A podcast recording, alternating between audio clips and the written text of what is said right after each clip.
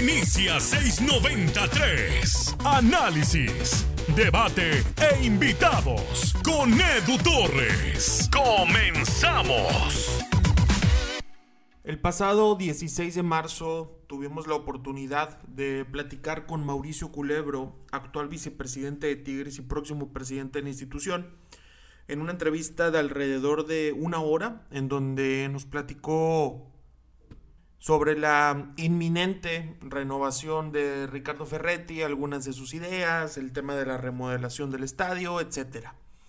Para esta edición del podcast 693 vamos a platicar de algunos puntos, para ser específico, ocho puntos que considero deben estar en la lista de situaciones o aspectos que mejorar o cambiar en el equipo de Tigres.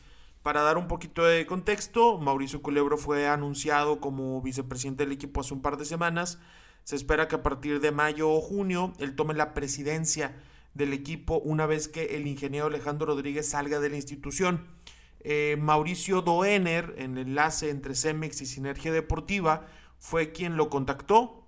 Eh, Culebro estaba eh, trabajando en la Federación Mexicana de Fútbol y había estado alrededor de 14 años en las filas del América como vicepresidente, como presidente operativo. Tiene una liga en su palmarés, aquella que ganan en el 2018 el Cruz Azul además de un expediente de, buenos, de buenas contrataciones y buenas ventas, incluidas las de Guido Rodríguez, Marchesín, Mateo Uribe, Laines y Edson Álvarez al viejo continente. Lo primero que quisiera decir de Mauricio Culebro es que cuando me tocó conocerlo y platicar con él, tanto en la entrevista como antes de la misma, me pareció una persona bastante receptiva, con mucha apertura a escuchar diferentes opiniones.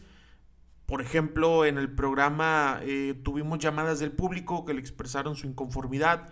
Algunas situaciones que él mencionó la gente no estaba de acuerdo y él en ningún momento eh, se echó para atrás, por así decirlo, y tiene sus ideas bastante claras, que además también son eh, apoyadas por la gente que está en el consejo, por la gente que está ya en la directiva.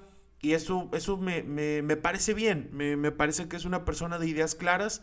Creo que sí es adecuado en cuestión de currículum y en cuestión de experiencia para lo que necesita la institución. Se ha hablado mucho que no es regio, que no conoce cómo se vive el fútbol aquí, que no conoce la institución, pero eso ya lo podrá determinar eh, sus acciones, lo podrá determinar su trabajo. El primer punto que quiero tocar en este podcast es el siguiente. Él mencionó que la renovación de Ricardo Ferretti va a ser por tres años con el mismo salario, no hubo una reducción por el COVID, según sus propias palabras, y eh, ha estado mencionando que estos tres años van a ser eh, evaluados anualmente.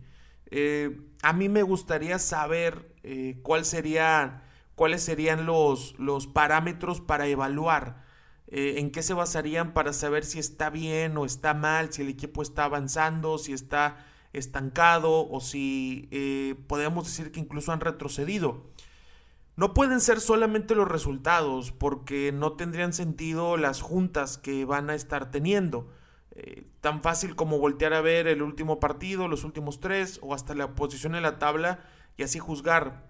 creo que debe haber situaciones más profundas todavía que analizar y, a mí me gustaría, y me parece lo adecuado, que la evaluación a Ricardo Ferretti sea todavía más estricta. Yo no estoy de acuerdo con dicha renovación, lo he expresado en muchas ocasiones en diferentes medios, pero si ya está hecha, si ya está decidida, creo que debe ser estricta porque creo que Ferretti no se la ha ganado. Creo que el Tuca está utilizando mucho de sus éxitos del pasado, lo cual es eh, lo cual es bastante aceptable para él, pero no sé si a futuro sea la mejor opción para la institución. Entonces creo que deben evaluar a rajatabla a Ricardo Ferretti y a todos, ¿eh? Absolutamente todos, a Antonio Sancho, a la gente de fuerzas básicas, a todos debe haber una evaluación más dura para, incluso el mismo Mauricio Culebro, que la gente que tiene que eh, evaluar su trabajo también sean duros porque esta institución no, no puede flaquear. Costó muchísimo eh, construir esta, esta etapa de éxito como para que por un tema de falta de exigencia o por un tema de ser pasalones, por decirlo de alguna manera, se empiece a caer ese, ese, ese prestigio que han ido eh, cosechando con resultados y un fútbol eh, ordenado en, el, en el campeonato mexicano. El segundo punto es el de fuerzas básicas. La cantera de Tigres, bastante olvidada en los últimos años. Como dato, a partir de que llegó Ricardo Ferretti en esta tercera etapa, ha debutado a 14 futbolistas de cantera. Estos 14 elementos han sido nombres como Ramón García, Ubaldo Luna, Genaro Castillo, Rafael Durán, Sánchez Purata, Yair Díaz, Juan Pablo Martínez, etc. El único que se ha consolidado de todos estos es Jesús Dueñas. Fuera de eso, hay muchos que ya ni siquiera son futbolistas profesionales y otros tantos que andan vagando entre Liga de Expansión, Segunda Premier y no mucho más. Es algo muy importante darle un giro a esto porque cada vez las instituciones necesitan más de la gente de casa. Entiendo que Tigres tiene la capacidad económica para contratar, que tienen la capacidad económica para negociar, pero es importante tener gente de aquí no solo por un tema de identidad, sino porque el mercado así lo va exigiendo. Los grandes equipos del mundo tienen gente de cantera en el primer equipo. Los grandes equipos del mundo trabajan con los jóvenes y Tigres está quedando bastante atrás en ese aspecto. Hace un año o hace menos de un año se dio un cambio dirigencial en las fuerzas básicas del equipo. Carlos Muñoz abandonó ese puesto de director eh, de fuerzas básicas para que llegara Hugo Hernández, quien durante 10 años fue la mano derecha en la banca para Ricardo el Tuca Ferretti. Lo que he sabido es que Hugo Hernández no tiene la misma cercanía que tenía Carlos Muñoz, eh, que a muchos de los futbolistas de la cantera no los conoce, y eso que hoy solo hay eh, dos categorías, la tercera división desapareció, al igual que la sub-15, y, y eso a mí no me agrada del todo, siento que es una zona muy mejorable en el proyecto de cantera y, también hay cosas positivas, evidentemente, como por ejemplo ha implementado Hugo Hernández una mejor alimentación, ha estado implementando la importancia del videoanálisis, tanto propio de los futbolistas individual para que conozcan sus errores, como el de los rivales. Eso me parece valioso. Sin embargo, creo que estaría bueno poner a alguien en esa zona que tenga trabajo bueno y reciente con canteranos. Y a mí una opción que me agrada mucho es el Chima Ruiz en ese puesto. Chima sabe perfectamente lo que es el scouting. Eh, porque estuvo en la selección mexicana sub-17 y eso te exige muchísimo, muchísimo estar viendo futbolistas, estar evaluando sus condiciones físico-atléticas, sus, sus, actitudes, sus aptitudes. Y creo que el Chima tiene un buen ojo para esa situación pudo conformar una, una muy buena eh, convocatoria para el último mundial con futbolistas como Eugenio Pisuto, como Víctor Guzmán, Efraín Álvarez, Santiago Muñoz, Ali Ávila. Y, y, me da la impresión de que puede hacer un buen trabajo en cantera. Sabe también cómo delegar, eso es importantísimo, sabe delegar, sabe eh, estar al, al, mando de diferentes visores, como lo mencionaba, y sobre todo es alguien de casa, es alguien que ya está en la institución y sabe qué es lo que requiere el primer equipo, no, no empezar a mandar futbolistas solo para decir que está teniendo resultados, sino que empiece a llevar futbolistas al primer equipo que él entiende que encajan en la idea de juego y en las necesidades de la institución. Hugo Hernández obviamente también tiene eso, pero Hugo Hernández me parece una persona que por diferentes temas ya no se actualizó, ya no está en el punto más alto de su carrera, que seguramente fue cuando era entrenador, que seguramente pasó hace ya un buen tiempo y Chima Ruiz es todo lo contrario, va en ascenso, está creciendo y creo que él en el puesto de director de Fuerzas Básicas de Tigres me parecería una pieza ideal en el rompecabezas que debe armar Mauricio Culebro. Ahora, este proyecto de cantera no debe ser solamente ahí, no debe ser solo en Fuerzas Básicas, sino que tiene que tener una proyección hacia el primer equipo. No puedes ponerles un techo a los jugadores de llegas a la sub-20 y listo, ahí se acabó. Y muchas gracias por participar, qué bueno que lo hiciste, hasta la próxima. No, no, no, debe haber eh, captación, desarrollo y proyección. La proyección debe ser en primera división. O la siguiente idea, que Tigres eh, abra un equipo en la liga de expansión, que tenga su filial eh, teniendo constantemente competencia. A mí eso me parecería importantísimo por tres aspectos. El primero, estás fogueando tus jugadores ya en una liga en donde es de competencia, en una liga donde, donde vas a enfrentar a jugadores que se están jugando el pan de cada día de sus hijos, de su familia, el sustento de su familia que tiene distinta exigencia y ya no estás nada más compitiendo contra los de tu edad. Que eso si bien es cierto, te da ritmo, te da mejorar tu técnica, pero no es la misma competitividad que es estar disputando partidos ante jugadores ya adultos, jugadores consolidados. Aparte también para el tema de los entrenadores, es importante también darles proyección que ellos sientan que están avanzando, no, no quedarte a hacer un, eh, hacer un carrusel de, de, categorías. Hoy soy técnico de la 20, mañana técnico de la 17, pero la otra voy a ser auxiliar y ahorita voy a ser... No, no, no, que tengan también esa proyección. Eh, por ejemplo, Ángel Martínez Cervera, Hernán Elizondo, Juan eh, Montano, La Palma Rivas también, y la gente que vaya llegando. Ahora, un tercer punto el tema de tener otra taquilla. O sea, ahí no, evidentemente no se llenaría el volcán, no, no sería un gran espectáculo, no, no, no iría por ahí. Pero sí eh, acercas a que la gente pueda darse cuenta de quiénes son los talentos de la institución. Es algo que, por ejemplo, hoy está pasando con el equipo de Tapatío en cuanto a Chivas se refiere y con Pumas Tabasco para el equipo de la UNAM que han estado dando buen funcionamiento, buenos resultados. Hay futbolistas que ya pasaron de una categoría a otra y eso me parecería muy, muy valioso y muy importante de tener en esta gestión de Mauricio Culebro al frente de Tigres. Ahora, ¿cómo entra Ricardo Ferretti en este proyecto de cantera? Tiene que considerar canteranos en su primer equipo a que se ganen un puesto, no regalarles oportunidades, pero tampoco enterrarlos, tampoco congelarlos. Después, a estar pendiente de los partidos. En serio, tiene que estar pendiente de los partidos, tiene que estar eh, si no yendo a, cada juego, enterarse, eh, saber quiénes son los mejores, porque yo lo que he podido recabar de información es que no se entera, es que no lo sabe, y lo que pide es a la gente de Hugo Hernández, en este caso, mándame un contención, mándame el lateral, porque él no los conoce, él no les presta atención. El Tuca Ferretti, evidentemente, también se tiene que involucrar en este proyecto. El siguiente punto está relacionado con el análisis y el scouting. Hablo de la inteligencia deportiva.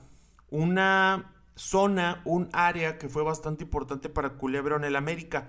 Acá en Tigres, eh, hace tiempo hicimos un podcast a finales del año pasado con Alan Belden, quien estuvo algunos años en la inteligencia deportiva del equipo, y platicaba cómo se trabaja, platicaba las fortalezas, puntos que mejorar, eh, esta base de datos para encontrar el perfil Tigre pero todavía es una, es, es, una situación que se puede mejorar mucho en el equipo. Hoy, por ejemplo, está Raúl González, está Emilio Frech, que, que, le están sacando todo el jugo posible, pero otra vez nos topamos con la figura de Ricardo Ferretti, que no es tan abierto a, a emplear tanto de las cosas que le dan, de lo que le ofrecen.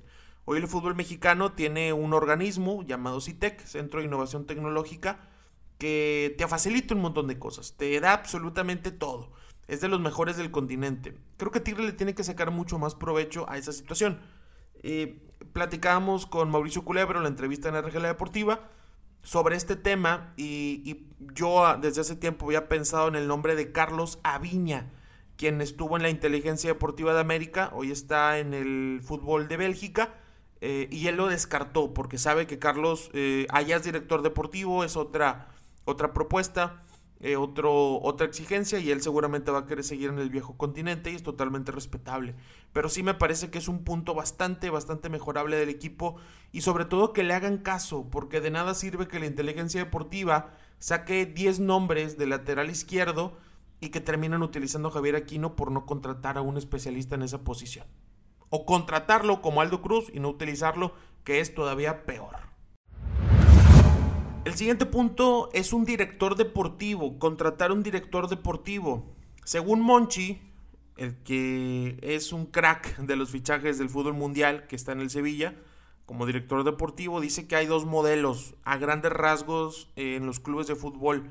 El presidenciable, que está basado en un presidente, un entrenador, y de intermedios un gerente deportivo, un secretario técnico, y el de director deportivo, cuyo presidente es una figura eh, institucional, una figura que toma las últimas decisiones, que pone el dinero, que da la cara eh, eh, ante, ante los medios, y el director deportivo, en donde él es el que ve la parte de los fichajes, ve la parte de las salidas, ve la parte de los entrenadores.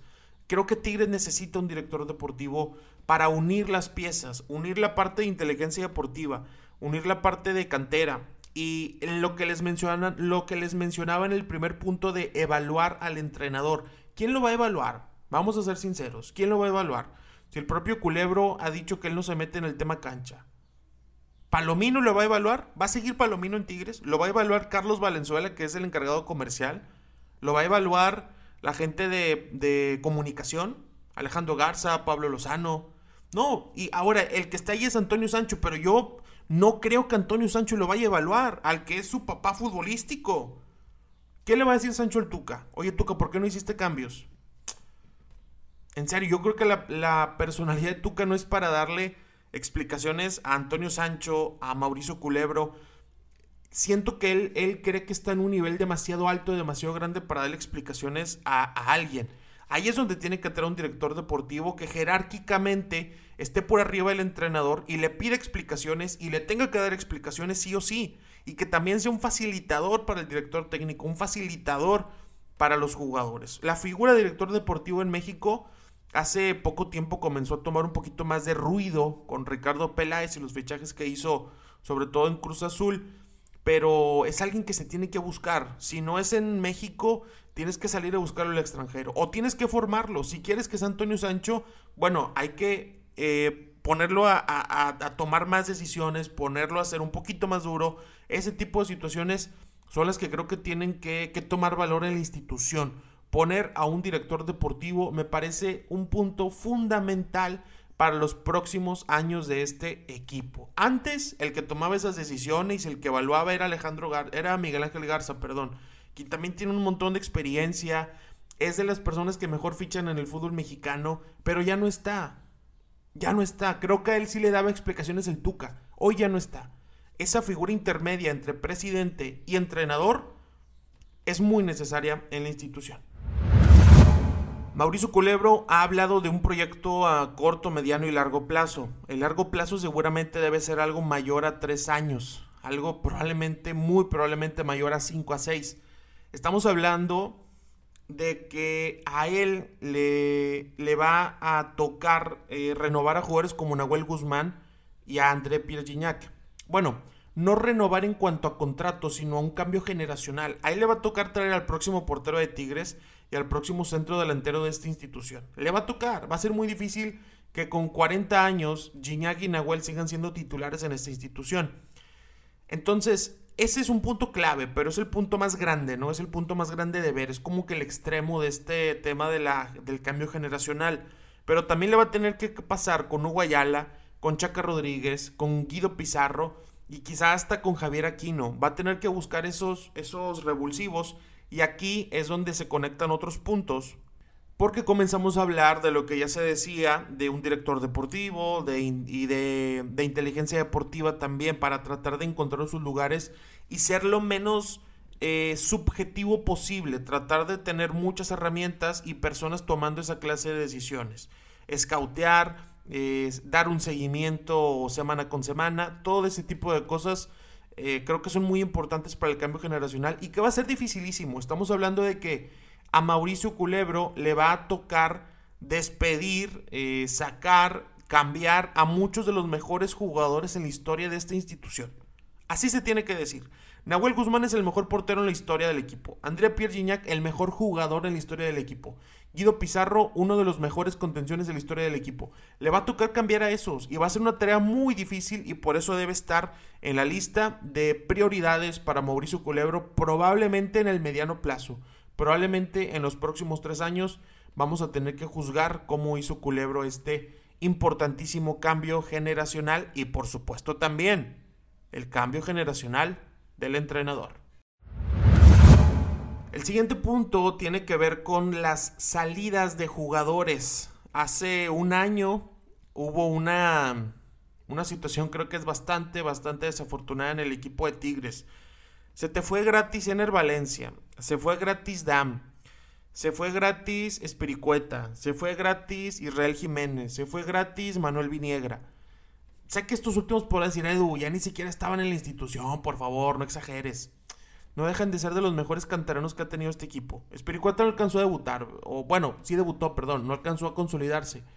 Pero el resto eran jugadores que pudiste haber potenciado, que pudiste haber vendido bien en su momento y los traías entre banca, préstamo y préstamo y se te terminaron yendo totalmente gratis.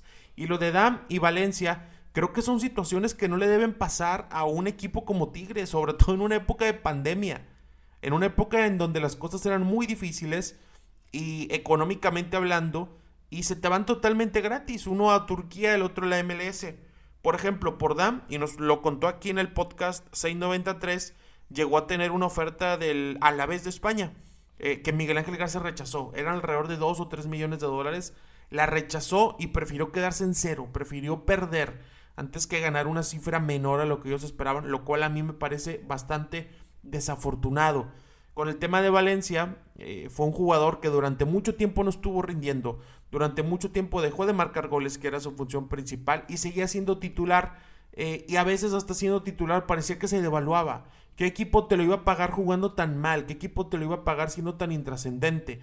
Entonces, eh, podremos, podemos decir que eh, desajustaron, deshabilitaron, desaprovecharon algunos de sus activos más costosos de aquel momento. Es una situación que no se debe volver a repetir, que se te vayan jugadores gratis, sobre todo futbolistas de esa jerarquía.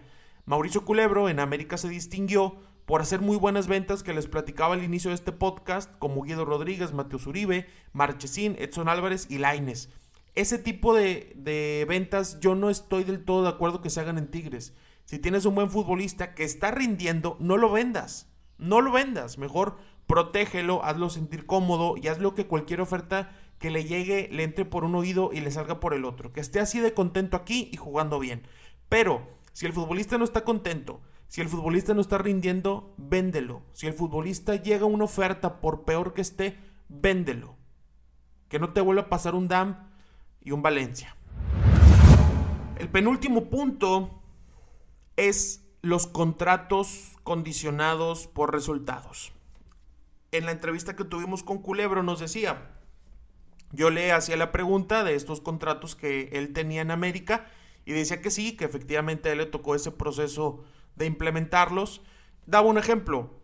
Alguien que gana 100 pesos, tú le dices, te voy a bajar tu salario a 70. Pero si cumples con el bono por, por punto, con ciertos goles, ciertas asistencias, puedes ganar 110, 120. O sea, en realidad le restabas el salario para incentivarlo a ganar 20 pesos más, por decirlo de alguna manera. A mí me encantaría que eso se aplique en el equipo de Tigres. Me fascinaría, en serio. A ver, Luis Quiñones, ¿me vas a dar una asistencia en la jornada 3 y luego una en la 11 y después una en la 16? Perfecto, pero no vas a ganar igual. A ver, Carlos González, pues sí, estás tirando mucho. Eh, eres el futbolista que, el segundo jugador que más tira en el fútbol mexicano. Felicidades, qué bueno, pero no vas a ganar igual si no terminan en gol. No vas a ganar igual. A ver, Diego Reyes, Fíjate que desde que estás tú de titular el equipo andaba bien, pero cada que tú juegas nos están, nos están haciendo gol. No vas a ganar igual, Diego Reyes. Ese tipo de situaciones creo que le pueden dar una competencia extra, un sabor distinto a lo que busquen los futbolistas. Lo que más le duele a la mayoría de las personas, y esto no exenta a los jugadores, lo que más nos duele es que nos peguen en el bolsillo. Evidentemente, el salario es sagrado, pero también el salario debe ser ganado. Entonces creo que esa circunstancia podría ayudar muchísimo, muchísimo al equipo. Ahora sí, el último punto de este podcast 693. Mejorar el centro de entrenamiento. En serio, imagínense a Gignac, a Vargas, a Valencia, a Guido Pizarro cuando regresó de España, a Salcedo, que venían de Europa, que venían de centros de entrenamiento muy buenos, eh, todos con una distancia acorde a donde viven los jugadores y donde está el estadio, y de pronto, de pronto tener que venir aquí y, y tener que irte hasta Suazua, y que luego es una tierra desértica en donde en donde estás jugando, estás eh, trotando y, duelen los tobillos por lo duro que está, duelen los pies por lo duro que está. En algunas ocasiones los futbolistas, durante periodos de, vacaciones, eh, han pagado, esto hablo de años anteriores, no recientemente, para que vayan unas máquinas a Suazua y empiecen a picar y sacar la tierra para tratar de ablandarla. O sea, imagínense lo que es para un jugador estar entrenando ahí que sean distancias tan largas también. Y por supuesto también para el tema de los canteranos. Le complicas la vida a muchísimos canteranos que no tienen coche, que a los papás se les complica un montón irlos a dejar, eh, eh, eh, que tengan que ir hasta allá. Yo sé que está el Tigre Bus, yo sé que algunos futbolistas se dan ride, lo entiendo perfecto, pero sería mucho mejor que el centro de entrenamiento sea más cercano, en serio, y que sea de muchísima más tecnología. El ejemplo perfecto es el barrial. El barrial es, ideal, un montón de jugadores viven por la carretera nacional. Eh, el barrial es un centro de entrenamiento de primerísimo nivel. El de Pachuca, el de América. Son cosas que mejorarían mucho la institución a los ojos del más importante, a los ojos del jugador. Creo que es algo que tiene un gran margen de mejora y Culebro nos lo, lo confirmó que ven una remodelación integral tanto para el estadio como para el centro de entrenamiento o bien buscar otro lugar en donde, en donde entrenar porque creo que ese puede ser un buen salto en la parte institucional, dar pasos hacia adelante e incluso que el futbolista que venga de Europa ya no sienta que, que está bajando, que sienta que está donde mismo, al menos en la parte de entrenamiento y en la parte de metodología. Una vez que ya repasamos estos puntos, no creo que Culebro venga él solo a cambiar toda la cara del equipo, pero lo que sí sé que es muy bueno es delegando. Y ojalá que tenga ya ideas claras y que tenga sobre todo un proyecto, eh, un proyecto de ideas firmes en su cabeza y que tenga la gente adecuada, porque para mí es contradictorio querer tener un proyecto de cantera y tener a Ricardo Ferretti entrenador. Gracias por haber escuchado este podcast 693. Síguenos en Twitter, estamos como arroba podcast 693. Ahí estamos poniendo actualizaciones y además también regalando contenido, regalando goles, regalando entrevistas, etc. Y te quiero hacer un regalo por haber llegado hasta esta parte del episodio. Un podcast sobre scouting que hizo mi buen amigo Marco Reina, auxiliar de Paco Palencia, en Pumas, en Lobos, en Mazatlán me encanta este podcast y estoy seguro que a ti también te va a gustar. Mándame un mensaje a mi Instagram, arroba edutorresrr, y te hago llegar el link para que lo disfrutes. Gracias por haberlo escuchado. Comparte este podcast por todos lados, Instagram, Facebook, Twitter, etiquétame. A mí sígueme en Instagram como arroba edutorresrr y nos escuchamos a la próxima. Esto fue 693. No te pierdas nuestra próxima edición. Comparte en tus redes sociales.